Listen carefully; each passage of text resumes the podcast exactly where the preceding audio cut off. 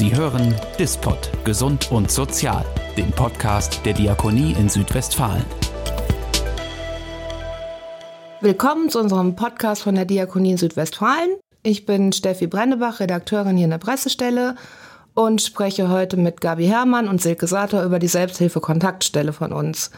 Die gibt es schon recht lange, über 25 Jahre und vielleicht mögt ihr euch kurz vorstellen. Nur ganz kurz vorab, wir duzen uns, weil wir uns schon recht lange kennen. Macht die Sache einfacher, gibt keine Stolpler. Ja, mein Name ist Silke Sator. Ich bin 60 Jahre alt und bin seit 2016 in der Selbsthilfekontaktstelle tätig. Mein Name ist Gabi Herrmann. Ich durfte im Jahr 1996 mit dem Aufbau der Selbsthilfekontaktstelle beginnen und ähm, habe dann auch bis zu meinem Renteneintritt 2022 dort gearbeitet. Sehr schön. Ähm, die Kontaktstelle, genau hatten wir gesagt, gibt schon über 25 Jahre. Wir haben jetzt 130 Gruppen, ist richtig, ne? Ja, rund 130 Gruppen. Genau. Gibt es aktuell. Und die Resonanz darauf ist ja, ist ja ungebrochen. Es melden sich ja immer noch Menschen bei euch, die gerne eine Selbsthilfegruppe gründen möchten. Wie läuft so die Arbeit ab in der Selbsthilfekontaktstelle, dass die Leute sich draußen kurz vorstellen, was ihr jetzt genau macht? Mhm. Also das ist schon so, dass oft Leute anrufen, die eine Selbsthilfegruppe suchen für sich zu einem bestimmten Thema. Ähm, manchmal haben die auch noch Fragen dazu, was in der Selbsthilfegruppe genau passiert. Und ähm, manchmal muss man auch klären, welches Thema so im Vordergrund steht, weil manche Leute sagen, oh, das und das und das und nennen die vier Themen und wir empfehlen immer erstmal sich eine Gruppe anzugucken und sich darauf zu beschränken und sich das erstmal anzugucken. Wenn es keine Gruppe zu dem Thema gibt, was angefragt wurde, dann bieten wir den Leuten immer auch an, sie bei der Gründung zu unterstützen. Wo du es jetzt gerade schon gesagt hast, ähm, wie läuft so eine Selbsthilfegruppe ab? Das ist unterschiedlich, zu welchem Thema die sich treffen. Also ähm, so Gruppen zu Themen mit psychischen Erkrankungen, Depressionsgruppen haben wir einige. Die dürfen eine bestimmte Größe nicht überschreiten, weil ähm, man sich dann nicht mehr vernünftig austauschen kann. Da sagt man immer so maximal 10, 12 Leute. Es gibt aber auch Gruppen zu somatischen Themen, die sind viel größer und die machen mehr ähm, Informationsweitergabe, die laden dann zum Teil ähm, Referenten ein zu dem Thema. Und da kommen auch nicht nur die Leute, die selbst in der Gruppe sind, sondern auch die interessierte Öffentlichkeit. Somatische Themen heißt, es geht dann um um so Kr Sachen wie Fibromyalgie oder da Diabetes oder sowas. Also alle Krankheiten, die den Körper betreffen und nicht die genau. Seele dann, genau. Genau. Damit ging es auch am Anfang mal los, geil. Erst nur mit somatischen Sachen und dann kamen die psychischen Erkrankungen dazu, oder Gabi? Ähm, eigentlich andersrum. Und zwar äh, gab es die Selbsthilfearbeit schon ähm, einige Jahre bei der EFL, der E-Familie Lebensberatungsstelle. Und der somatische Bereich, also der Bereich der Gesundheitsselbsthilfe, der war noch so ein bisschen ähm, ja, führungslos in der, in der Kontaktstellenarbeit. Und da 1995, 96 die Liegezeiten in den Krankenhäusern immer kürzer wurden, ähm, hat man sich damals bei der Diakonie dazu entschlossen, solch ein Angebot einer Selbsthilfe-Kontaktstelle ähm, ins Leben zu rufen weil die Patienten lagen nur noch sehr kurze Zeit im Krankenhaus, bekamen teilweise eine sehr einschneidende Diagnose und wurden dann sehr schnell entlassen, saßen zu Hause und ähm, das Leben stellte sich teilweise auf den Kopf durch die Diagnose. Und ähm, ja, man wusste gar nicht, wie geht jetzt das Leben weiter. Und ähm, da ist so nach und nach die Selbsthilfearbeit in den Blick geraten, weil man sich vorgestellt hat, wenn man jetzt aus den Erfahrungen der anderen Betroffenen lernen kann, ähm, wäre das für die Patienten ein gutes Angebot. Weißt du noch, welche eine der ersten Gruppen waren, die zusammenkamen?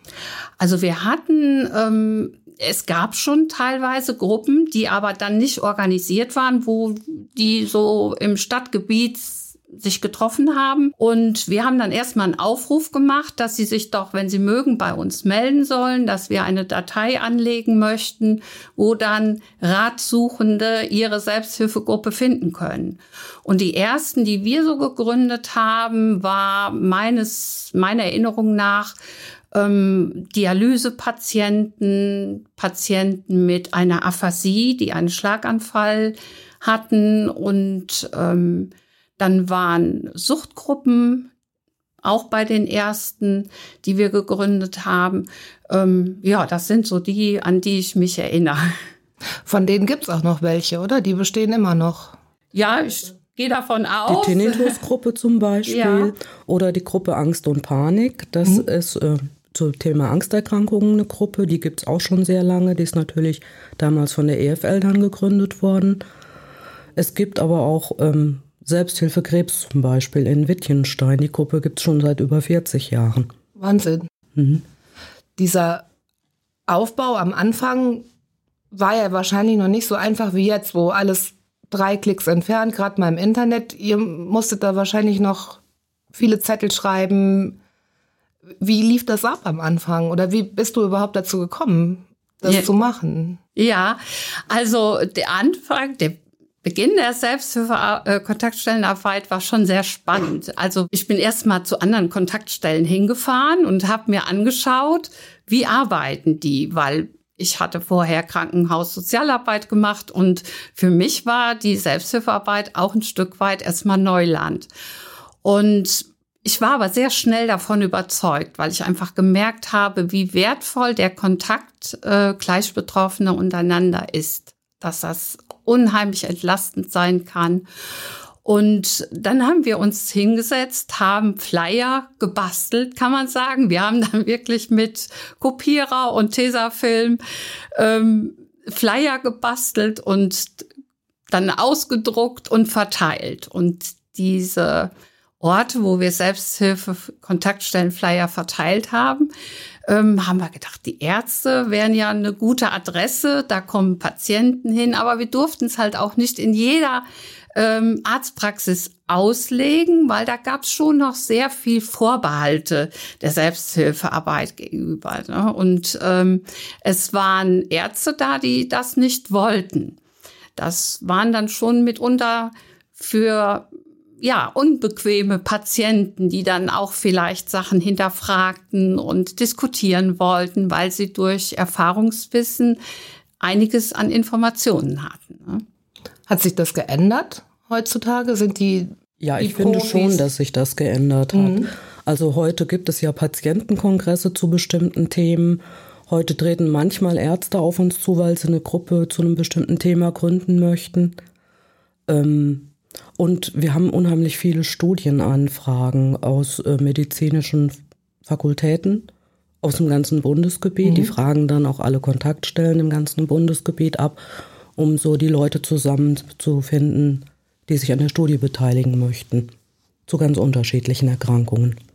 Wandeln sich die, äh, die Krankheitsbilder oder die Interessensgebiete von den Leuten auch jetzt im, im Lauf der Jahre? Gerade also neuere Sachen werden ja so Long-Covid sein? Ja, ja klar, das gab es natürlich vor Corona gar nicht, aber nach Corona ähm, zeigt sich sehr deutlich, dass da ein sehr großer Bedarf ist. Die Leute sich oft nicht, die kriegen relativ früh und einfach eine Diagnose, wenn der Hausarzt das ernst nimmt. Aber die machen zum Teil die Erfahrung, dass das eben nicht so ist. Ähm, und dann ist auch einfach, ähm, was soll der Hausarzt sagen? Ne? Das ist ja noch eine ganz neue Erkrankung und da weiß man noch nicht viel drüber und da gibt es auch noch nicht genug Forschung zu. Ich denke, dass sich das schon in den nächsten Jahren ändern wird, auch weil, also nicht bundesweit, weltweit ja geforscht wird zu dem Thema, weil das überall vorkommt. Es betrifft halt oft äh, Leute, die so mitten im Leben stehen, so vom Alter her zwischen Mitte 30 und also die noch nicht im Rentenalter sind. Und die werden da so plötzlich rausgerissen, haben immer die Hoffnung, dass sie wieder gesund werden. Ist aber oft nicht so. Mhm. Eure Aufgabe ist ja, die Gruppen erstmal äh, zu initiieren, also den Startschuss zu geben. Aber dann müssen die ja alleine laufen, gell? Also das geht dann nur über Leute, die sich auch bereit erklären, ich bin jetzt der Gruppenchef quasi oder also es muss ja irgendwie auch ja. dann weitergehen ohne euch. Ja, also wir gehen ja immer davon aus, wer Interesse daran hat, dass so eine Gruppe läuft für die eigene Erkrankung, ist auch bereit, sich da ein bisschen zu engagieren. Die Idee hinter Selbsthilfe ist eigentlich, dass die Leute, die es betrifft, sich das auch selber organisieren und wir die nur am Anfang unterstützen, zusammenbringen, das vielleicht am Anfang auch moderieren und dann sollte das selbst laufen. Das ähm, klappt auch in den meisten Fällen, aber eben nicht in allen. Das sind ganz unterschiedliche Erfahrungen, die wir da machen. Und in den letzten Jahren kommt es auch vermehrt vor, dass Gruppen nicht so ganz lange existieren. Die treffen sich dann ein Jahr oder zwei und ähm, sagen dann, nee, das reicht uns jetzt und jetzt wollen wir das wieder lassen. Manchmal liegt das an den Themen. Ich sag mal so, wer jung verwitwet ist, der findet auch irgendwann wieder einen Schritt ins Leben. Aber bei anderen Sachen weiß man, dass die Erkrankung bleibt, aber die wollen das dann trotzdem nicht länger sich austauschen. In den vielen Jahren, in denen ihr das gemacht habt oder auch macht, gibt es da Gruppengründungen oder Leute, die dahinter stehen, die euch besonders in Erinnerung geblieben sind, weil das Schicksal schwer war oder weil das einfach eine ganz seltene Erkrankung ist? Weil ich denke, man lernt ja auch viel über, über Dinge, die man vorher gar nicht wusste, dass die gibt. Also mir bleibt so die ähm, Selbsthilfegruppe Rest des Lex in, in wirklich beeindruckender Art in Erinnerung. Das ist eine Erkrankung, ähm, die ich überhaupt nicht kannte. Und ich hatte damals eine Anfrage zu dem Thema Restless Legs. Das ist also so Missempfindungen in den Beinen. Und ähm, dann habe ich gesagt, äh, die es ist mir überhaupt kein Begriff, Restless Legs, aber wir werden mal einen Presseartikel dazu veröffentlichen und schauen, ob es in Siegen Betroffene gibt. Und ähm, ich hatte nicht sehr viel Hoffnung, dass überhaupt Betroffene hier in Siegen zu finden sind. Und der Vorteil war, wir konnten in diesem Presseartikel dieses Krankheitsbild beschreiben. Und das Telefon stand anschließend nicht mehr still. Und viele Menschen kannten den Begriff Restless Lex gar nicht, hatten sich aber in der Beschreibung der Krankheit wiedererkannt. Und ähm, das war so beeindruckend, als wir da das Gründungstreffen hatten, weil ähm, es war so eine Entlastung für jeden Einzelnen spürbar. Ähm, die Patienten waren oft als Simulanten dahingestellt worden und sind nicht ernst genommen worden von der Familie. Die sagten, jetzt ist auch nichts gefunden worden, jetzt stell dich doch nicht so an. Und die verzweifelten schon, weil die ja wirklich in einer Notlage waren und sich krank gefühlt haben. Und ähm, als die plötzlich da an diesem Abend mit gleich Betroffenen zusammensaßen und merken, nee, du bist kein Simulant. Es gibt diese Krankheit und die Krankheit hat auch einen Namen und sie ist halt nur bei vielen bisher unbekannt. Und also das bleibt mir ewig in Erinnerung, weil das so toll war zu sehen, was Selbsthilfe da leisten kann. Das kommt ja auch immer wieder vorstellig so fest, dass es neue Diagnosen gibt, die auf einmal so bekannter werden. Ich denke zum Beispiel an Lipödem. Da haben wir dieses Jahr gleich eine Gruppe zugegründet, die ist auch schon ziemlich voll, weil das wirklich viele betrifft. Da hat man vor fünf Jahren noch nicht drüber geredet oder nur vielleicht in den Großstädten, das weiß ich nicht. Oder so ein anderes Thema, was gerade so hochkommt, ist Autismusdiagnose bei Erwachsenen hatten wir mehrere Anfragen von und eine ähm, schon bestehende Gruppe, da sagte mir jetzt jemand, das war ein ganz anderes Thema, das war eine Suchtthematik. Und er sagte, ganz viele von uns sind neurodivergent, haben wir festgestellt. Also, wo dann eigentlich die Abhängigkeitserkrankung eine Zweitdiagnose ist. Die dann über dem Autismus zum Dra drauf liegt, zum Beispiel, oder? Autismus und ADHS mhm. sind die mhm. neurodivergenten ja. Diagnosen. Mhm. Ja klar, die versuchen ja ganz normal klarzukommen, das ist aber zum Teil viel anstrengender. Und dann gibt es halt Depressionen oder vielleicht auch Abhängigkeitserkrankungen, um im Leben halbwegs irgendwie klarzukommen mhm. mit den Anforderungen. Ist das gerade auch so ein Problem, wenn die Leute zum Arzt gehen und der Arzt sagt, ja, sie haben ja nichts, dass die gar nicht wissen dann, wo sie sich auch hinwenden sollen und dann auch bei euch mal vorstellig werden? Oder ist es, um zu euch zu kommen, ist da auch immer noch so eine so eine Schwelle, dass die sagen, die können mir bestimmt auch nicht helfen. Das ist unterschiedlich. Also erlebe ich wirklich sehr unterschiedlich. Für manche ist das schon eine Hürde, überhaupt irgendwo anzurufen, zum Beispiel auch bei uns, um einmal über ihre Problematik zu sprechen. Und andere, die nehmen Bezug darauf, wir haben ja diesen SWA-Kasten, ähm, der für die Selbsthilfe da ist, der jede Woche erscheint, wo die Leute auch immer sehen, welche, zu welchen Themen gibt es Gruppen. Die Anzeigen, genau. Genau, die mhm. Anzeigen, die ähm, rufen dann extra an und sagen, ich habe das und das gelesen und ich weiß nicht genau, was für mich in Frage kommt. Dann beraten wir die natürlich und gucken mit denen zusammen, was passt. Was ist sonst noch so Bestandteil von eurer Arbeit? Weil ich denke, es werden ja jetzt nicht jeden Tag acht Leute anrufen. Das ist tatsächlich total unterschiedlich. Mhm. Es gibt Tage, da ruft niemand an und an anderen steht das Telefon nicht still. Das ist wirklich so. Mhm. Ähm, was ist auch noch Bestandteil, ähm, zum Beispiel in Gremien zu arbeiten, so eine Netzwerkarbeit, sich mit anderen im Gesundheitsbereich und auch im sozialen Bereich zu vernetzen. Wir nehmen halt an, an vielen Gremien teil. Ähm, auch weil man oft von denen dann Leute geschickt kriegt oder umgekehrt, die an die verweisen kann. Das ist, finde ich, auch so eine, wir haben da so eine Scharnierfunktion. Man, man muss immer mit den Leuten gucken, ist Selbsthilfe das, was genau für dich passt oder gibt es zusätzlich auch noch andere Sachen oder brauchst du eigentlich vielleicht eher eine, eine Therapie oder eine intensivere Beratung, weil du für dich erstmal sortieren musst, was ist denn eigentlich das Thema und wie gehe ich da dran? Haben viele Menschen Angst, sich so zu öffnen in so einer Gruppe? Tja, das kommt schon vor. Das ist auch sehr unterschiedlich. Menschen sind halt unterschiedlich. Ja. Ne? Das ist auch, wenn man eine Gruppe gründet, das kann man nicht miteinander vergleichen. Jede Gruppe ist anders. Wer sich da zusammenfindet, wie die miteinander agieren, aber das ist oft sehr berührend zu sehen, was Gabi ja vorhin auch äh, sagte, wenn die sich auf einmal die Gelegenheit haben, sich darüber auszutauschen. Und da ist auf einmal so eine Offenheit. Und man muss nicht wie bei Freunden, Bekannten und Kollegen erst erklären, und das versteht dann vielleicht trotzdem keiner, was das im Alltag heißt, eine bestimmte Erkrankung oder ein bestimmtes Problem zu haben. Das ist in der Gruppe halt weg. Man muss das nicht erklären, weil das alle kennen. Und mittlerweile ist es ja auch so, dass Ärzte ihren Patienten Selbsthilfe ja auch empfehlen mhm. und ähm, dann eben auch schon erläutern, dass man in einer Selbsthilfegruppe ergänzend zum Profisystem eben dieses Erfahrungswissen äh, bekommen kann. Und äh, von daher die, die dann anrufen, wissen sehr häufig schon, ähm, auf was sie sich dann einlassen, wenn sie sich nach einer Selbsthilfegruppe erkundigen. Das ist also heute, glaube ich, schon ähm, sehr verbreitetes Wissen, was in Selbsthilfegruppen abläuft.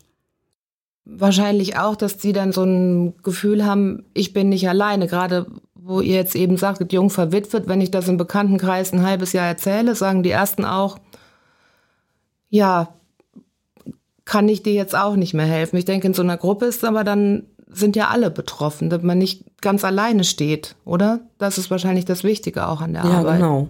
Man kommt einmal aus der eigenen Isolation wieder raus. Man kann über das bestehende Problem reden, ohne die Leute zu nerven, weil die das alle selber auch kennen und ja auch genau deswegen sich treffen wollen. Das ist schon sehr entlastend. Mhm. Gibt es gerade auch Gruppen, die jetzt so in der Gründung drin sind? Oder gibt es Sachen, wo ihr sagt, es wäre schön, wenn es noch eine Gruppe gäbe? Also gegründet worden sind dieses Jahr schon mehrere Gruppen. Drei zum Thema Depression, die Lipödem-Gruppe, eine Gruppe zum Thema Schädel-Hirntrauma. Bei jungen Erwachsenen, wo die Eltern die pflegen und die werden sich jetzt, sind nicht ganz viele, aber sie werden sich zusammenfinden, die Eltern und die Betroffenen. Und ähm, dieses Jahr wird noch gegründet Borderline und äh, eine Gruppe zum Thema Autismus. Die meisten laufen jetzt auch wieder in Präsenz, oder? Sind da ja. noch einige, die nur am Computer das machen? Nee, die treffen sich eigentlich alle wieder in Präsenz. Mhm. Mhm. Ja, das war während der Corona-Zeit ein bisschen schwierig, weil die sich auf einmal gar nicht mehr treffen durften. Dann haben so auf Bundesebene die Sucht-Selbsthilfegruppen zuerst mit den Füßen geschart und haben gesagt, wir müssen uns aber treffen, weil das ist ganz wichtig für die Leute und haben das für die anderen dann so mit erreicht, dass sich die Gruppen irgendwann wieder treffen durften. Da gibt es auch noch eine Anekdote zu. Die Gabi hatte das damals, da warst du ja noch da. Äh, eine Anfrage von einer Frau, die wollte sich eigentlich mit Freundinnen treffen und die suchten eine Möglichkeit, wie das möglich ist und sagten, können wir nicht eine Selbsthilfegruppe gründen? Gut, Idee war gut, aber nicht möglich. Vermutlich dann nicht so gut aus. Nee. Ja, und in der Corona-Zeit haben ja auch die Gruppen teilweise Online-Treffen Ja. organisiert. Also das war dann auch teilweise schon eine große Herausforderung, sich mit der Technik zu befassen und ähm, dann zu sagen, wir wollen jetzt nicht auf unsere Treffen verzichten. Teilweise wurden dann ähm, Telefonkonferenzen geschaltet oder dann eben auch Online-Treffen Und am Anfang organisiert. sind die zum Teil zusammen spazieren gegangen, damit die sich draußen wenigstens austauschen konnten. Ja, ist ja auch dann so eine Gewohnheit für die Leute, ne? Wenn die sich da, Genau. ist ja auch wichtig dann. Ja, also ich habe damals eine Dame mal erlebt, die sagte, ähm, ich lasse jeden Geburtstag sausen. Wenn wir Gruppentreffen haben, gehe ich zum Gruppentreffen. Da kann ich eingeladen sein, egal wo. Das ist so wichtig geworden für mein Leben. Da möchte ich nicht drauf verzichten. Und da entstehen ja auch wirklich Freundschaften, sehr enge Bande mitunter. Ne? Ähm, das ist nicht immer so, aber ich habe es häufig erlebt, dass die Gruppenmitglieder sich dann schon sehr miteinander verbunden gefühlt haben. Das wäre ja dann auch ein, ein schöner Appell eigentlich so, ne? An Leute, die noch überlegen, wäre das was für mich, dass die sich vielleicht wirklich einer Gruppe anschließen, damit sie, oder einfach mal nur schauen, ob das was für sie ist. Meistens passt's ja, ne? Es Ja, auf lohnt alle sich auf Fälle. jeden Fall, es auszuprobieren. Ja. Ne? Es ist nicht für jeden was. Aber ähm, es ist immer wert, es mal auszuprobieren und an Gruppentreffen mal teilzunehmen und zu schauen, ob es was bringt. Mhm. Wenn wir zum Ende kommen, was würdet ihr euch wünschen für die Zukunft, für die Selbsthilfe-Kontaktstelle? Eine gute technische Unterstützung, weil wir werden zum Beispiel angefragt, könnt ihr Sachen in Hybrid anbieten? Hybrid heißt also digital und in Präsenz. Das würde ich mir auf der einen Seite wünschen. Und wir fühlen uns super gut unterstützt, was Öffentlichkeitsarbeit angeht. Von euch. Schön. Ja, finde ich wirklich. Gibt es vielleicht noch Gruppen, die fehlen, wo ihr sagen würdet, wenn Es gibt immer Gruppen, die fehlen. Also wir, ich habe vorletztes Jahr versucht, eine Gruppe zum Thema posttraumatische Belastungsstörung zu gründen. Es haben sich eigentlich auch genug gefunden und dann war, saß ich beim Gründungstreffen mit der Aufruferin alleine da, weil sich die anderen nicht getraut haben. Es sind aber immer mal wieder Anfragen zu dem Thema. Das wäre schön, wenn wir das irgendwann mal hinkriegen. Ja, vielen Dank. Ich glaube, die schönsten und wichtigsten Sachen haben wir. Und wenn noch jemand sich über euch informieren will, kann das gerne auf der Homepage machen, www.diakonie-sw, also siegfriedwilhelm.de. Oder ihr schreibt uns einfach an presse.diakonie-sw.de. Wir würden uns freuen. Danke euch. Wir danken auch. Danke. Sie hörten Dispot, Gesund und Sozial, den Podcast der Diakonie in Südwestfalen.